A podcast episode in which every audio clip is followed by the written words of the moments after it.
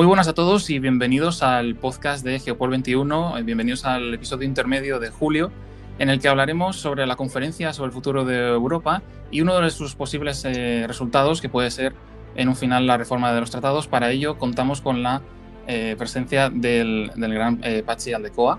Bienvenido, Pachi. Hola, buenos días. Y también de Guiomar Gutiérrez. buenos días. Buenos días. Bueno, como todos eh, conoceréis, el señor Aldecoa es eh, catedrático en la Universidad Complutense, presidente del Consejo Federal Español para el Movimiento Europeo y representante de los eventos nacionales y la sociedad civil española en la conferencia. Y Guiomar, por su parte, es analista colaboradora en la zona amena de Geopol 21 y también perteneciente a, a este. Así que antes de empezar, doy la palabra a Luis Valer, que es el fundador y director de Geopol, para una pequeña presentación. Así que, Luis, cuando quieras.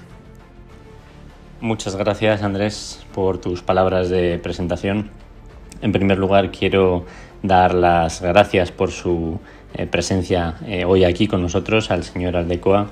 Es un placer tenerle con nosotros en este episodio en el que vamos a hablar de la conferencia sobre el futuro de Europa.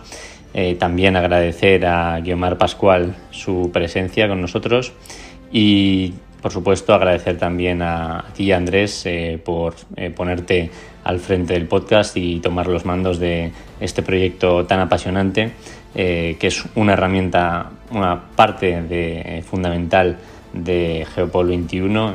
como sabe todo el mundo, la gente que nos escucha, no solo hacemos artículos, también tenemos esta, esta otra herramienta que es muy importante eh, que es el podcast y mm, bueno, estamos muy satisfechos de, poder contar con un equipo tan bueno y sobre todo eh, con un invitado de, tan importancia eh, como es el señor Aldecoa hoy aquí con nosotros. Así que te devuelvo la palabra Andrés, un saludo a todos.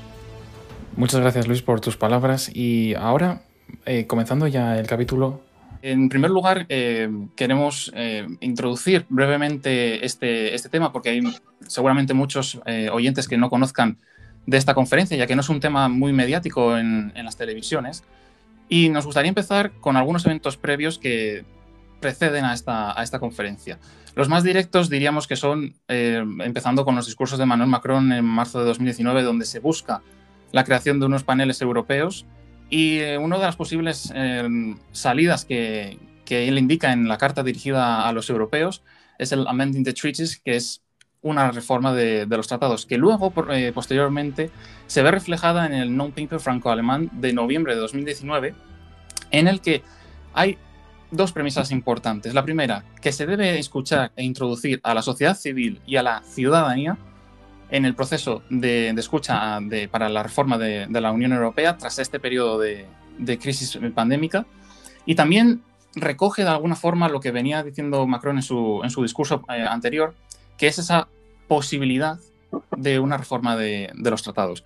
Es por ello esa la justificación de, nuestro tema de hoy y con el, eh, con el que debatiremos junto a Guiomar y al señor Aldecoa las posibles eh, variantes que puede derivar de ello. Eh, me gustaría destacar también el papel del Parlamento Europeo en potenciar la, conferencia y al final la, declaración conjunta de marzo de 2021 en el que establece la participación de la ciudadanía y de la sociedad civil a través de la plataforma digital multilingüe y los paneles ciudadanos, tanto nacionales, tanto a nivel nacional como a nivel europeo. Así que en primer lugar me gustaría eh, preguntarle al señor Andecoa, así en términos generales, ¿qué papel juega la conferencia como elemento canalizador del proceso de la integración europea. Yo creo que antes de hablar de la conferencia hay que hablar de la situación política en la que estamos. Y la conferencia, yo creo que el elemento central en el que nace es como consecuencia del nuevo ciclo político, que empieza las elecciones de 2019. Y, hay que contextualizar precisamente eh, la propuesta de, Macron en la universidad Mm.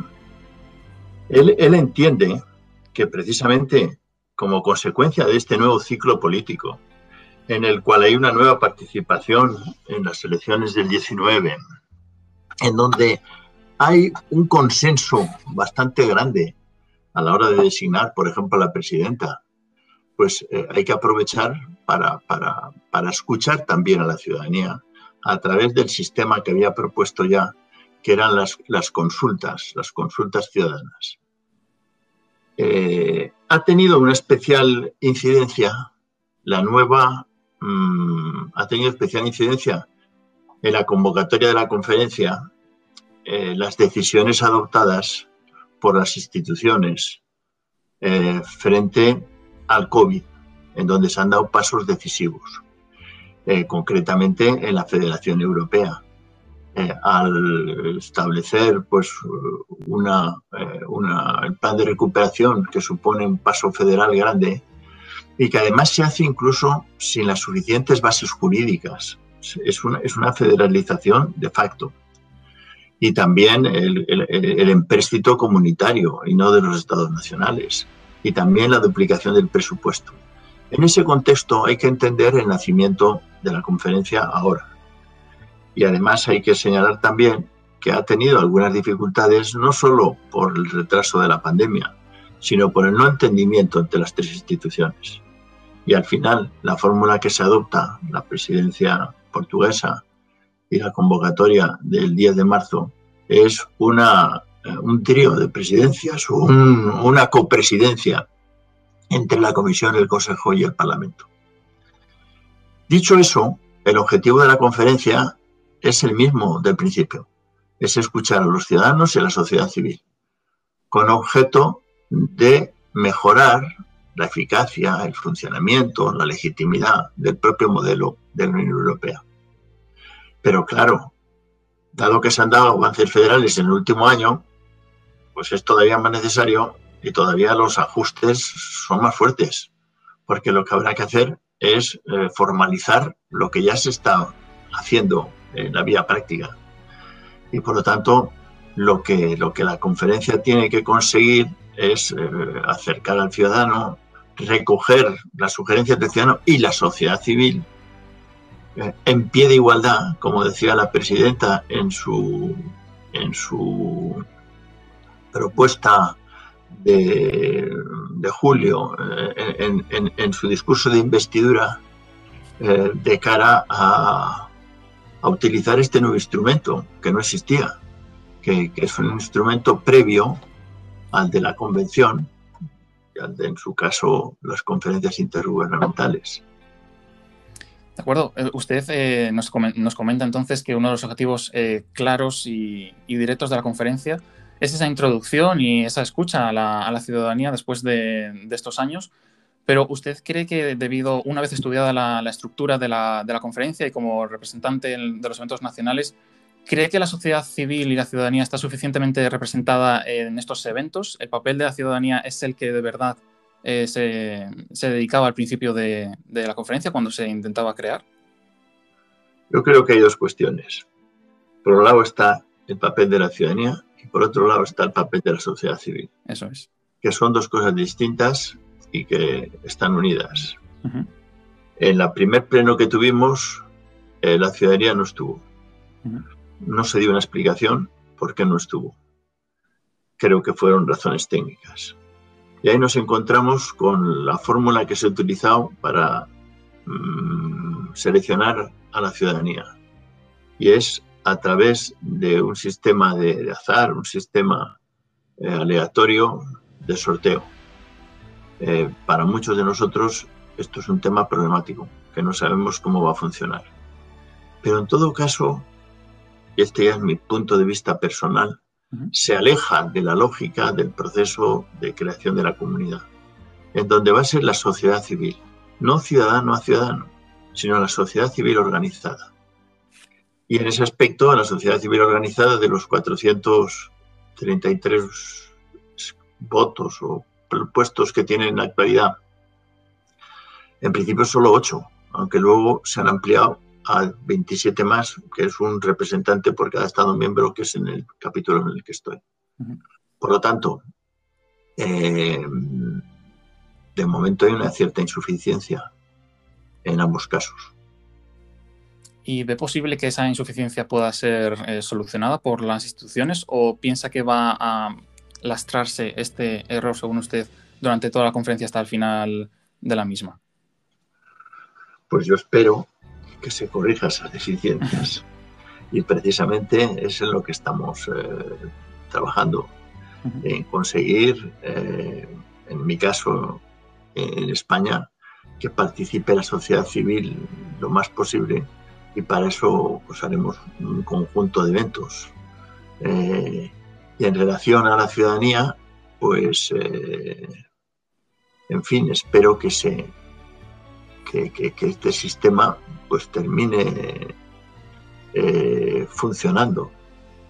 Pero, pero, pero tiene, hay sus dudas. Y a su vez la dificultad de que tuvimos la primera sesión el 19 de junio. La siguiente no va a ser hasta el 22 de, septiembre, de, octubre, luego hay cuatro meses ahí. Eh, nos produce preocupación. Y luego, sin embargo, hay solo otros cuatro meses para cuando quieren empezar a tratar la conclusión final. Luego, eh, no sé, los calendarios no creo que están muy, muy bien ajustados.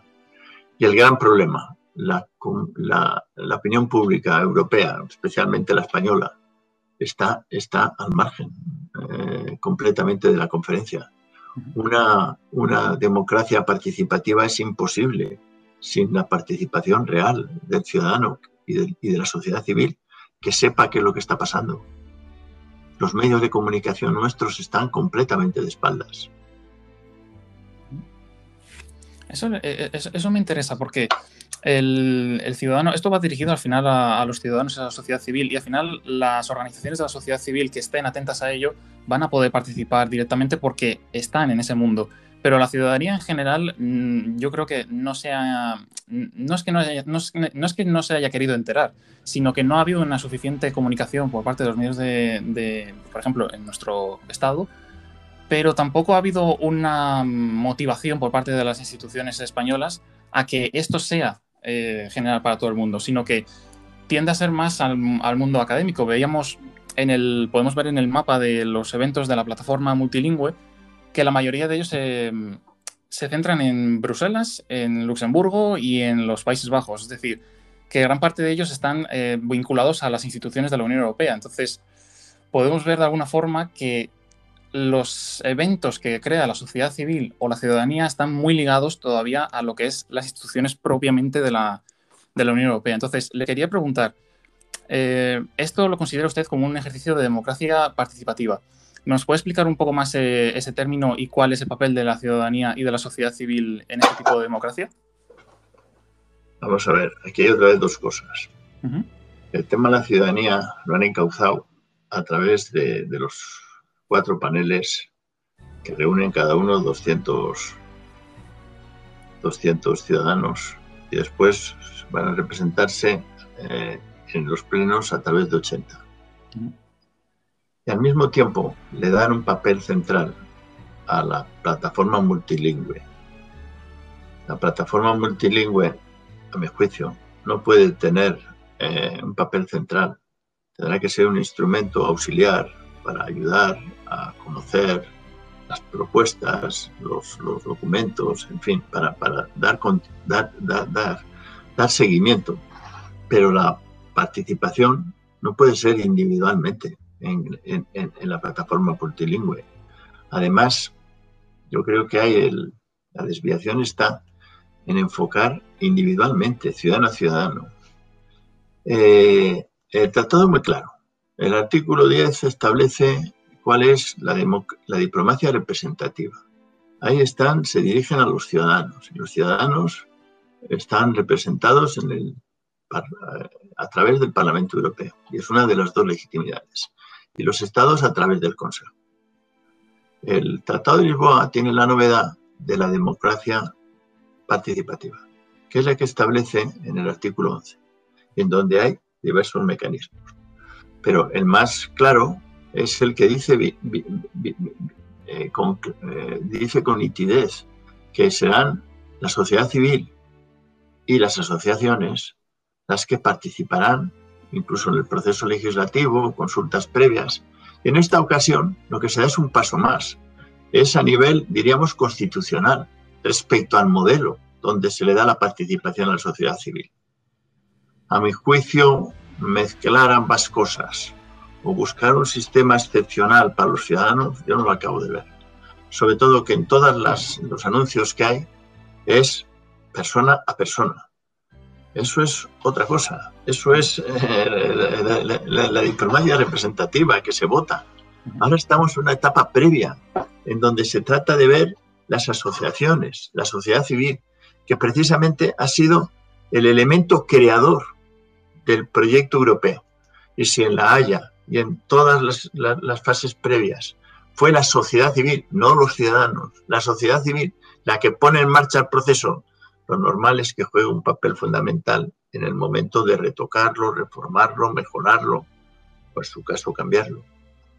De acuerdo. en, la parte de los paneles de los ciudadanos, es cierto que se eligen, como comentaba anteriormente, de forma aleatoria y que, bueno, no está muy claro el proceso en el que, en el que se va a ejecutar esa medida, pero al final son ciudadanos que van a ser representados. Ya vemos que al menos un tercio tiene que ser jóvenes, que tiene que haber paridad de género, hay algunos criterios, pero lo que no se comunica es que esos ciudadanos, por ejemplo, tengan que tener un conocimiento previo sobre las medidas que van a, que van a proponer. Entonces, ¿Cómo eh, va a hacer, em, por ejemplo, usted como representante en los diferentes eventos que se van a realizar, por ejemplo, a nivel español, para que esos ciudadanos que sean elegidos puedan tener un conocimiento previo antes de elaborar unas propuestas para que esas propuestas de verdad sean eh, fundamentadas en, información real y, veraz?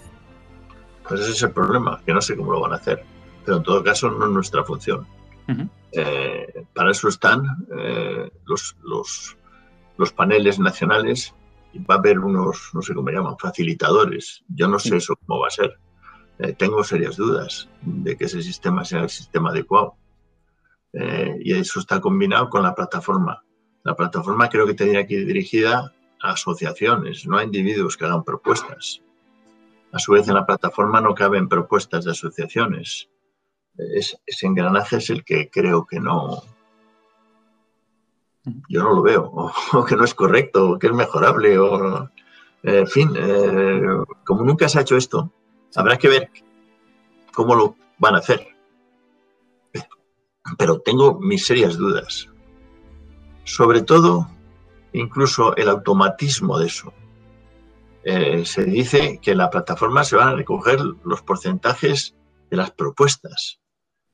Eh, eso quiere decir que al final Mm, eso va a pesar más que la opinión de los representantes en el Parlamento, eh, eh, en los plenos.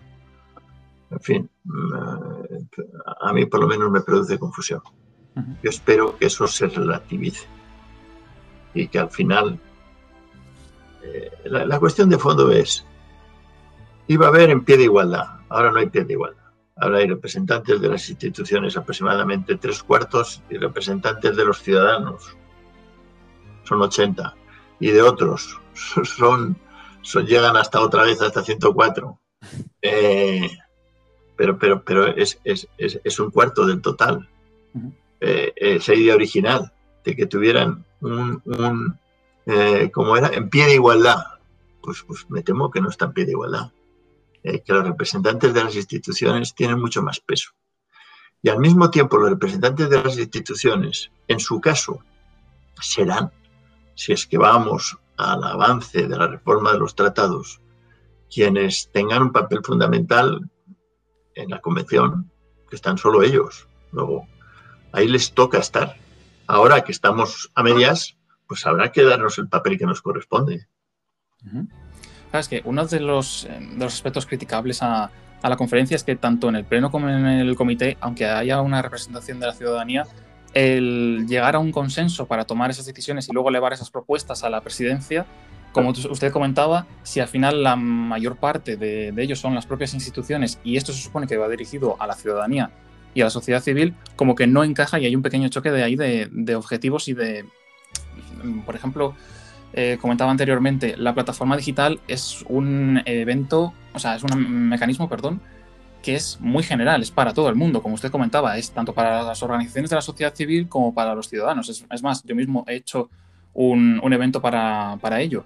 Entonces, eh, la plataforma, al ser tan, tan general y los paneles de forma tan... Eh, que no sea tan evidente la forma en la que se organizan a estos ciudadanos, ¿podría verse relegada al final el papel de la, ciudadanía y de la sociedad civil y ser esto un evento, la conferencia me refiero, ser un, evento que no cumpla con sus objetivos iniciales o es un poco más optimista y piensa que, sí puede ser?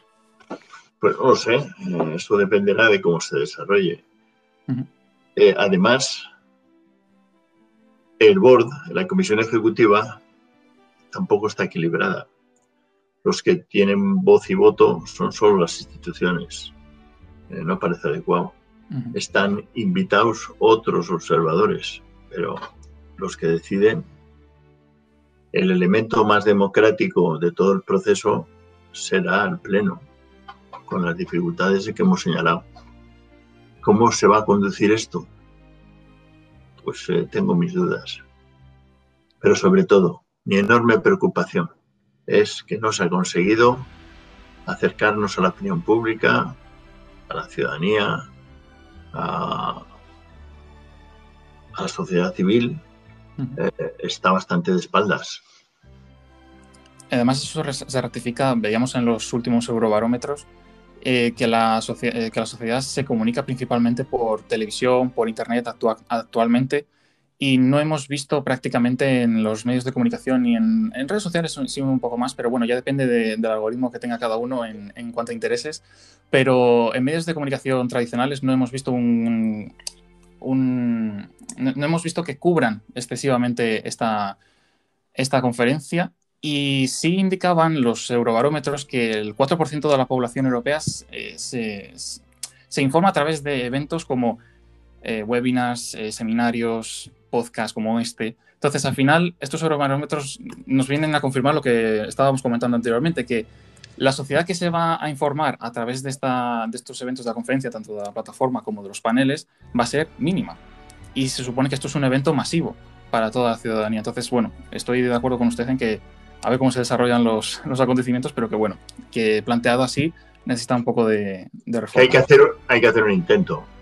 Sí. Y, también en las redes sociales. Tampoco me consta que en las redes sociales eh, el tema esté eh, suficientemente presente. Claro, ahí depende, ahí depende de cada persona. Por ejemplo, en, nuestro caso nos va a salir en todo momento eh, noticias sobre la conferencia, sobre el Next U Generation, todo. nos sale sobre ello por, porque estamos interesados en ello, pero en un ciudadano cualquiera que no esté todo el día mirando cosas de la Unión Europea, pues seguramente no, no le salga. Vale, pues vamos a, pasar a la segunda parte de, este podcast, que es uno de los posibles objetivos que pueda eh, tener esta, esta conferencia. Comentaba antes el señor Aldecoa que no es uno de los objetivos centrales de la conferencia el llegar a una reforma de tratados, pero sí que es cierto que algunas de las medidas que se, que se puedan proponer necesiten, en su caso, en su momento, una reforma. Entonces, antes de entrar en la materia de, reforma y eh, de una forma un poco más académica, me gustaría preguntarles, eh, ¿es necesario la reforma de tratados eventualmente? Yo creo que sí, pero creo que es un tema ajeno a la conferencia. Eh, yo creo que no se puede plantear así de claro en relación a la conferencia. Y hasta ahora todos los que han hablado han intentado diferenciar, me refiero en el Pleno, por ejemplo son dos temas distintos. Eh, suscitar desde el principio el tema de la reforma creo que es un error, porque lo que se hace es crear eh, frentes. Eh, ese no es el objetivo de la, de la conferencia. La conferencia es una cuestión previa, es una cuestión de saber los ciudadanos qué necesitan, qué quieren, cómo mejoran, cómo se sienten más protegidos, cómo se sienten eh, que, es, que, sus, que su opinión, sus necesidades, sus demandas son cubiertas. Luego veremos que para conseguir eso, si es necesario o no, la reforma de los tratados. Juntar los dos temas creo que no es adecuado. ¿Por qué? Porque es, eh, se revienta el debate. Hay un sector que, está en eso. hay, un sector minoritario. Hay dos sectores minoritarios, unos que quieren tratar el tema para decir que no, y hay algunos estados que dicen que no, entonces ya la hemos liado, y otros para decir que sí. Luego lo que hace falta es ir poco a poco, ir convenciéndolos. Entonces será un proceso. Si vemos que hay unas necesidades, terminaremos convenciendo. Pero vamos a implantar en la lógica qué necesidades son imprescindibles, qué eh, creen los ciudadanos que hay que conseguir. Eh, y después, pues espero que lleguemos a la conclusión de que hay algunas cosas que son imprescindibles incorporar. En todo caso, el debate en ese momento será hasta dónde. ¿Va a ser una cosa puntual o en qué temas? ¿Y en qué temas? ¿Solo en políticas? En algunos aspectos. La salud hay que incorporarla, nadie duda. Eh, ¿De qué manera? Pero también en el modelo de toma de decisión. ¿Hasta dónde? Pues hay quienes no quieren tocar el tema institucional o la toma de decisión. Pero habrá que ver que para una cosa no puede resolverse sin la otra. Esto es un poco como las cerezas, pero habrá que ir viendo poco a poco cómo se van enganchando los temas. Claro, porque actualmente para la reforma de tratados necesitamos la unanimidad de los estados, bien sea a través de los parlamentos o a través del, del Consejo Europeo. Entonces, actualmente sería imposible, pero como usted dice, si posible, si al final fuese necesario, ya se vería con el tiempo si esos estados cambian de opinión. Eh, eh, eh, yo creo que hayas planteado bien. esa es la cuestión. Y esa es la cuestión, por lo tanto, que en este proceso hay que convencerles. No, hay que empezar con apriorismos. Eh, hay que convencerles poco a poco.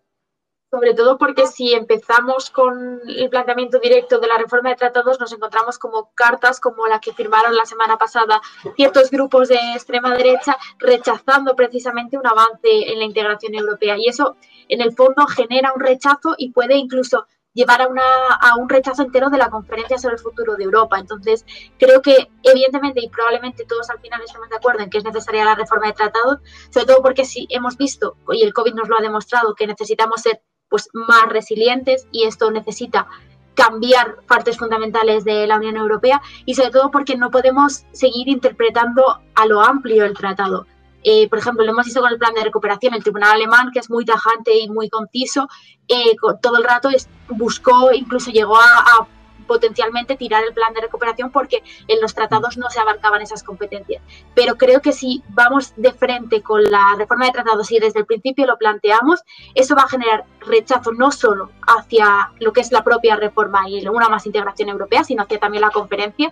Y esto puede devenir en un malestar para los ciudadanos, incluso los ciudadanos crean que no se les está escuchando todo lo posible. Al fin y al cabo, el, objetivo es eh, fundamentar esos cambios en las ideas de, los ciudadanos, que es lo que comentábamos anteriormente, que no se busca tanto un, resultado en concreto, sino la escucha de, esas opiniones. Al final, eh, lo que utilizan los movimientos eh, anti, anti, Europa, anti Unión Europea, los movimientos populistas, es adaptar la, el malestar de la gente, la desafección de, la gente para utilizarlo en su propio beneficio.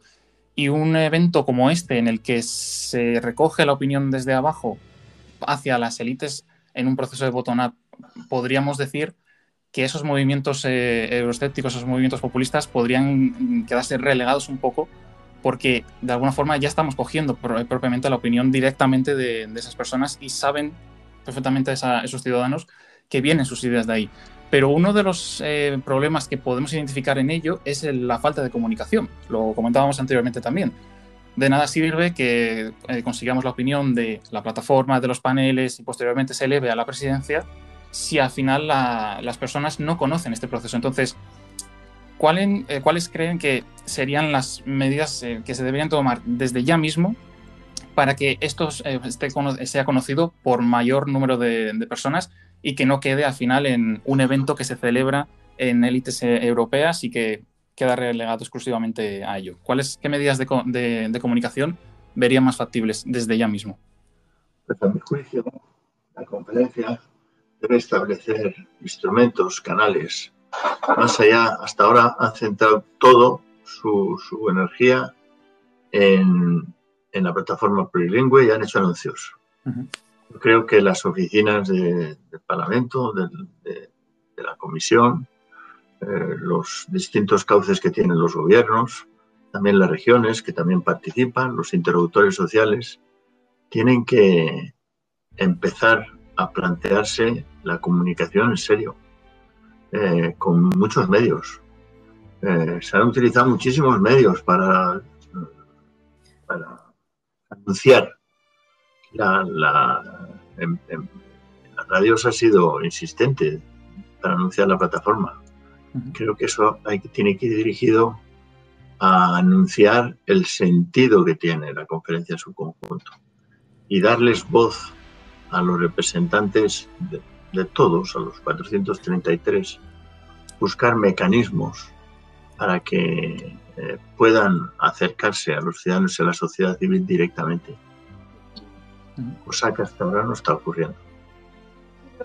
También hay que plantearse que, por ejemplo, con, con, el caso de la conferencia se ha anunciado la plataforma, pero, por ejemplo, a mí no me ha llegado ningún anuncio de la plataforma más allá del que por algoritmo a las cuentas en las que yo sigo me ha aparecido en redes sociales. Sin embargo, yo no sé si has tenido la oportunidad o nuestros oyentes han tenido la oportunidad de ver el anuncio que se ha hecho del plan de, nuevas generaciones, del Fondo de Nuevas Generaciones y el Next Generation. Además, aquí en, el Metro de Sol, todo el Metro de Sol está cubierto de, de ese anuncio.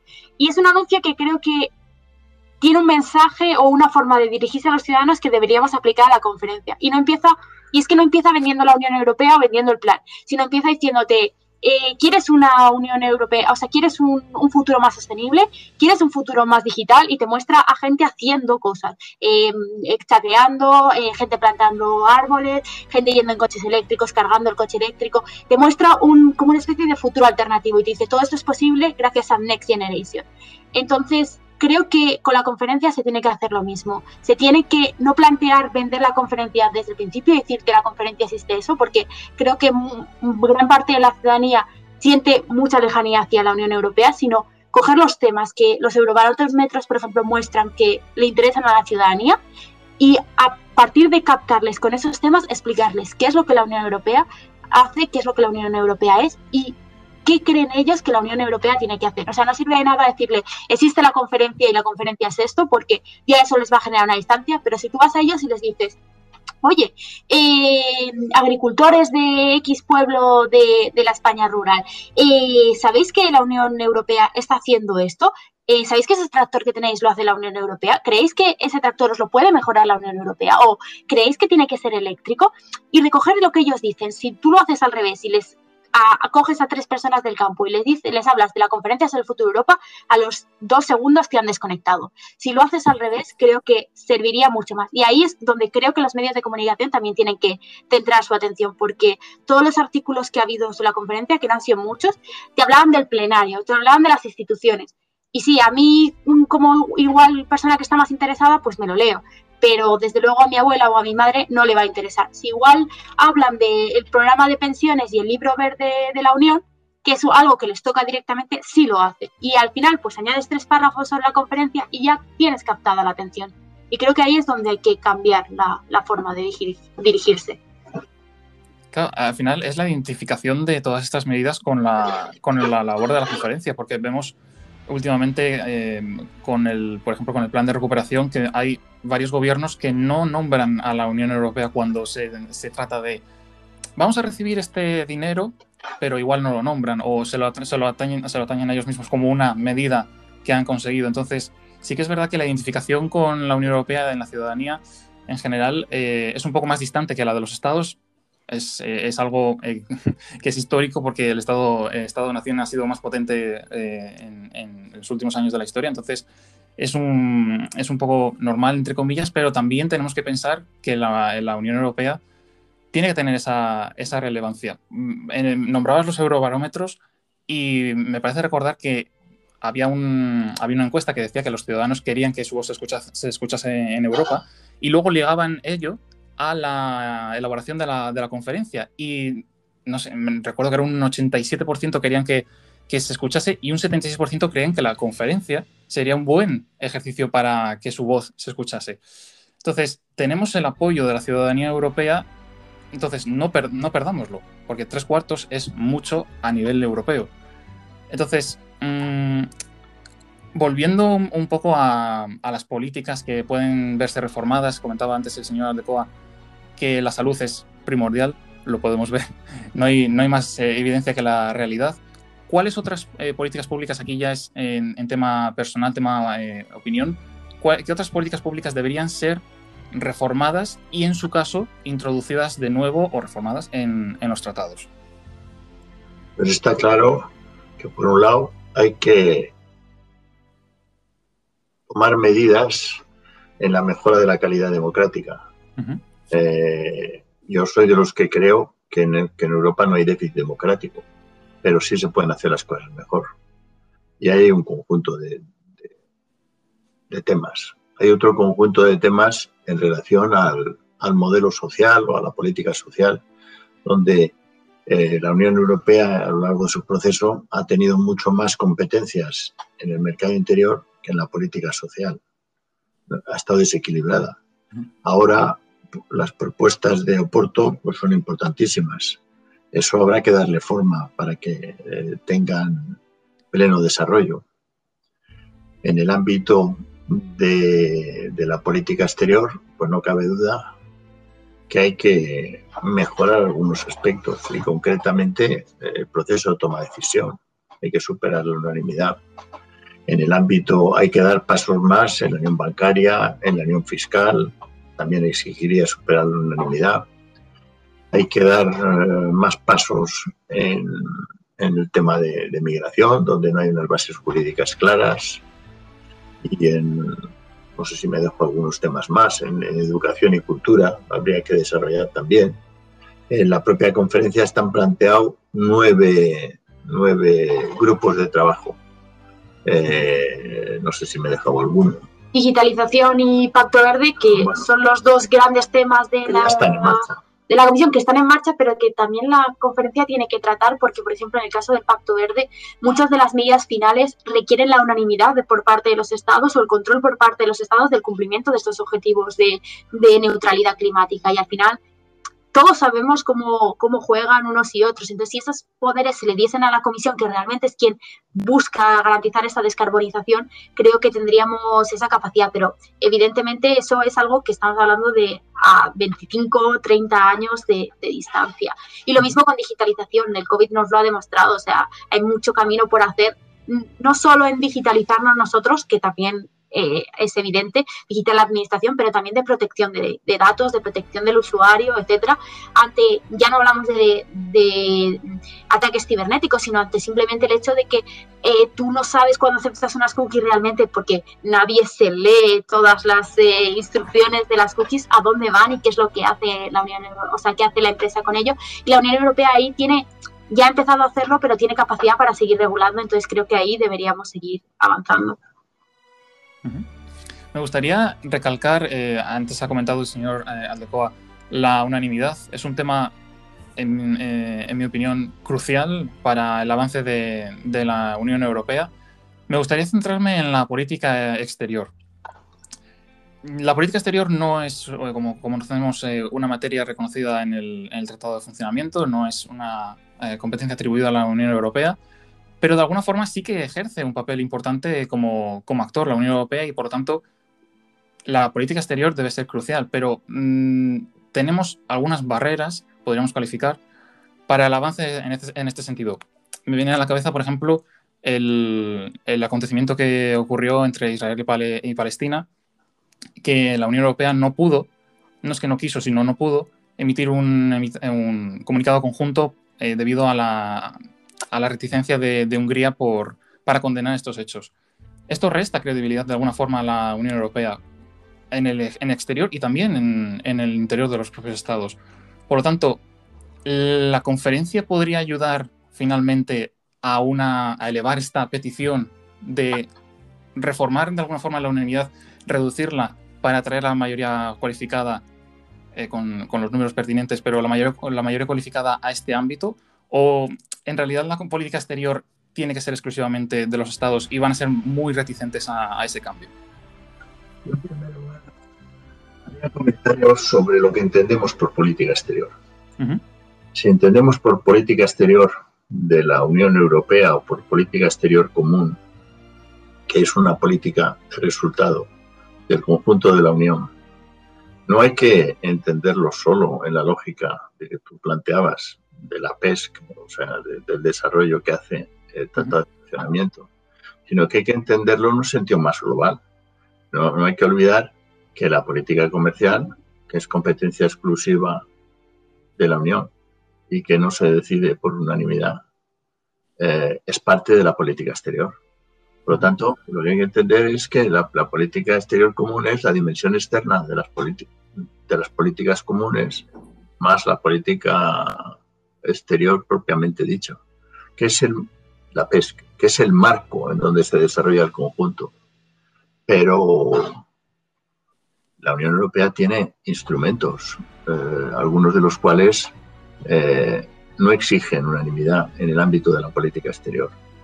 Y sobre todo hay que entender que en los últimos cinco años ha cambiado de forma considerable la presencia de la Unión Europea en el mundo, especialmente como consecuencia de la, de la uh, estrategia global que establece el principio de autonomía estratégica y donde se va a desarrollar, y en los últimos meses se va a desarrollar más, precisamente en la medida en que se han incorporado instrumentos no solo estrictamente políticos, sino también eh, instrumentos comerciales, industriales, eh, culturales, lo que quieras. Eh, se ha entendido a partir de, la decisión del Consejo de octubre o noviembre, se ha entendido que para desarrollar esa autonomía en el mundo se necesita utilizar todos los instrumentos que tiene, no solo los estrictamente políticos.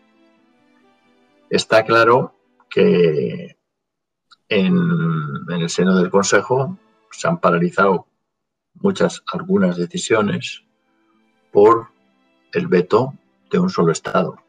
Y eso parece que no tiene sentido. Sin embargo, lo que hay que resaltar es que han mejorado bastante, que son menos los, que, los vetos que se producen. O incluso en el tema de Bielorrusia recientemente, eh, al principio mm, veta un Estado, que suponemos cuál es, eh, pero después se consigue una decisión importantísima de sanciones. Eh, dos semanas después. También hay que resaltar que los medios, la decisión, el veto, pues, aparece claro. Cuando después se consigue un consenso, que por cierto, en fin, nos imaginamos cómo, pero no, tampoco sabemos bien por qué, por qué le hicieron cambiar. Eh, la, aparición en los medios ha sido muy limitada. Eh, siempre vamos al revés, eh, a no explicar los avances, cuando ha sido un avance muy sustantivo el que se ha hecho, no me acuerdo exactamente, me parece que a 70 personas físicas se les ha eh, puesto sanciones individuales de, una gran incidencia, mm, donde no pueden viajar a Europa, donde no pueden, eh, les incautan los bienes que tenían, etcétera, etcétera, etcétera. Y donde ya hemos visto algunas cosas particulares como consecuencia de eso. Eh, la dificultad, por lo tanto, que hay que superar la unanimidad, no cabe la menor duda. Lo que pasa es que para superar la unanimidad hace falta unanimidad.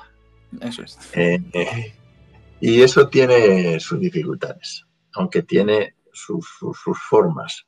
Pero sus formas es señalando las necesidades y estableciendo pues algunos sistemas mixtos, de que por mayorías cualificadas se puedan conseguir eh, en algunos ámbitos eh, tomar decisiones sin necesidad de unanimidad o flexibilizando lo que es la unanimidad o resolviendo la abstención eh, no la unanimidad, sino solamente votos negativos, en fin. Hay distintas fórmulas que habrá que avanzar en este proceso, habrá que avanzar. Pero precisamente ese es el papel de la conferencia, hacer visible lo que es necesario. Y lo que es necesario es que en algunos temas, como los fiscales, los recursos propios, como eh, hay que aumentar. Eh, por lo tanto, Mm, habrá que ver la necesidad de, buscar fórmulas. ¿Qué fórmulas hay? Algunas de las cuales son posiblemente demasiado técnicas para explicarlos aquí. Pero eh, hay, posibilidades de, seguir avanzando. Pero sobre todo, la conferencia tiene que, tiene que señalar la necesidad. La necesidad inmediata. Y sobre todo, la ventaja que tiene para el ciudadano el que se resuelvan estos estrangulamientos. Eso es lo que tiene que, visibilizar la, conferencia. Después, pues habrá que ver las fórmulas técnicas para hacerle caso al ciudadano. En relación a esas vías, y, ya para finalizar, ¿vería usted factible la elaboración de tratados intergubernamentales eh, tipo eh, MED 2012, en el que algunos estados dentro de la Unión Europea firman un tratado entre ellos y establecen sus propias condiciones? por ejemplo, eh, llegar al 90% de, ratificantes, cosas así, o lo ve algo negativo porque de alguna forma mina la credibilidad eh, completa de la Unión Europea? Vamos a ver, puede haber alguna cuestión técnica que se resuelva por ese camino. Y el, ejemplo del MEDEL eh, ha podido tener una utilidad, pero ahora hay que comunitarizarlo. Yo más bien creo que lo que habrá que haber es o tratados sucesivos en donde no formen parte todos, pero dentro, o cooperaciones reforzadas, pero dentro del esquema comunitario, no fuera. No, no creo que salvo cosas puntuales, volver a lógica intergubernamental no es, no es la solución. La, solución eso es eh, o las cooperaciones reforzadas u otras más imaginativas que también se hablan. Porque concretamente un nuevo tratado en el que se deje fuera a los que no quieran seguir adelante. Eh, son temas técnicos complejos de explicar, pero en la medida en que se, se, plantea una decisión de esa naturaleza, los más lentos no van a querer quedarse fuera. Con lo cual es un instrumento también de, decir, bueno, no lo podéis bloquear de todo. Hay fórmulas, hay fórmulas. El derecho comunitario nos ha enseñado que, que los juristas son capaces de hacer casi todo cuando hay un consenso político previo para poder avanzar en, temas claves. Y este consenso puede conseguirse perfectamente a través de, los diferentes eventos de la conferencia. Puede ser un, germen de... si se ve, si se ve que llegamos a una conclusión final en donde hay una gran mayoría de, de los que están ahí presentes que se apuestan por llegar a ese consenso, pues eso va a obligar a los estados. De la misma forma que cuando empieza la convención, en, la, en el 2002-2003, eh, muchos decían que la convención iba a servir para nada, porque al final exigía la unanimidad de la, para la reforma de los tratados. Sin embargo, la experiencia nos demostró que ningún Estado quería ir contra el acuerdo que se había adoptado en la Convención. Incluso el Reino Unido, en el tema de defensa, flexibilizó su posición de una forma eh, llamativa, porque ya había un consenso claro. Es decir, una vez que hay un consenso claro, en ese caso fue en la convención, eh, la conferencia intergubernamental no hizo más que retocar los problemas técnicos. En aquel momento se estaba diciendo que iban a vetar los avances decisivos que planteaba, eh, desgraciadamente, quien vetó los avances decisivos fueron los ciudadanos en los dos referéndums pero los gobiernos se sintieron obligados a aceptar los avances que ya se habían producido por medio de la negociación, el consenso. Esto es algo parecido. En ningún Estado va a estar disposición de, si hay un consenso grande, de decir que, que ellos van contra el consenso. Eso tiene un coste político de una dimensión tremenda y menos a uno de los chiquitos que es lo que estamos hablando. Y que encima van a tener elecciones unos meses después, luego, o al mismo tiempo. Luego, en fin, esto es un proceso. En el proceso hay que convencer. Y en esa es en la que estamos. Eso es. Al final, eh, vamos a abrir ya la, ronda de, de, conclusiones. Me gustaría empezar con esa palabra, convencer. Al final, la conferencia, de lo que me ha servido esta charla con, con, con usted y con, con Guiomar ha sido para em, ampliar un poco más esos conocimientos que nosotros al estudiar esta, esta materia ya, ya tenemos, pero a la gente que le llegue la sensación de que esto no se acaba en la conferencia, sino que es un proceso, como usted decía, y que tratamos de convencer a la gente, pero a través de sus propios argumentos, no a través de los eh, argumentos propiamente de, de, la, de, las instituciones. Entonces, eso creo que es el gran cambio que sucede en este, en este acontecimiento y sobre todo potenciar la labor de comunicación, porque de, nada va a servir que hagamos todo este trabajo para que luego la gente mm, no, se, no, no, sepa sobre esta situación o se crea otras noticias que van eh, en, detrimento de, esta, de este acontecimiento. Entonces, bueno, yo, yo diría su comunicación y, convencer a, la población. Y Omar, te doy la palabra para concluir.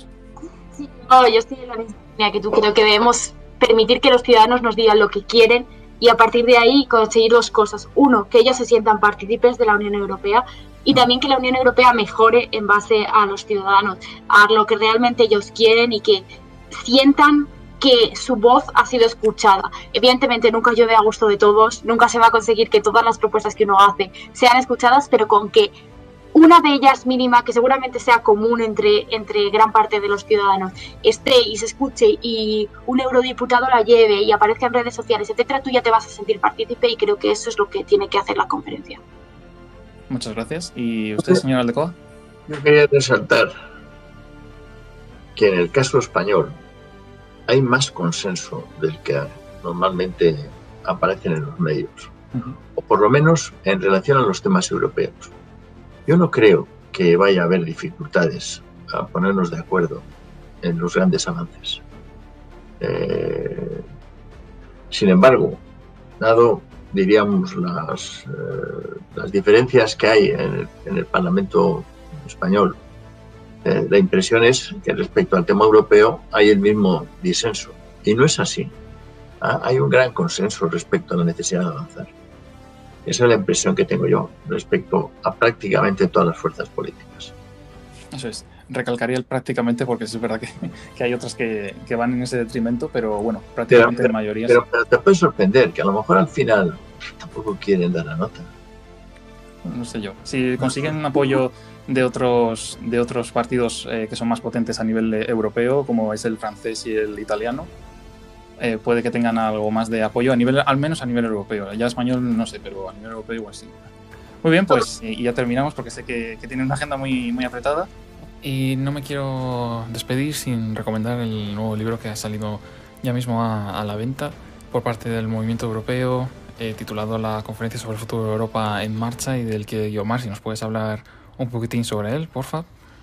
El libro de la conferencia sobre el futuro de Europa en marcha es la segunda parte de eh, un libro estrenado el pasado año, en junio de 2020, en el que se analiza la conferencia sobre el futuro de Europa, los objetivos, el alcance las temáticas y sobre todo la participación. En este libro, ya con el pleno de la conferencia sobre el futuro de Europa constituido y todos los organismos de, la conferencia eh, en marcha, desde eh, la comisión ejecutiva, el plenario, eh, la selección random por parte de los ciudadanos y los paneles, tanto ciudadanos como paneles nacionales, ya para comenzar a partir del final del verano, se analiza qué o cuál es la participación de la sociedad civil, la infrarrepresentación de los jóvenes, cuál ha de ser el alcance de la conferencia y los principales temas que han de tratarse, así como em, la posible eh, modificación de los tratados o el, la mera, el mero cuestionamiento o mejoramiento de las políticas de la Unión Europea.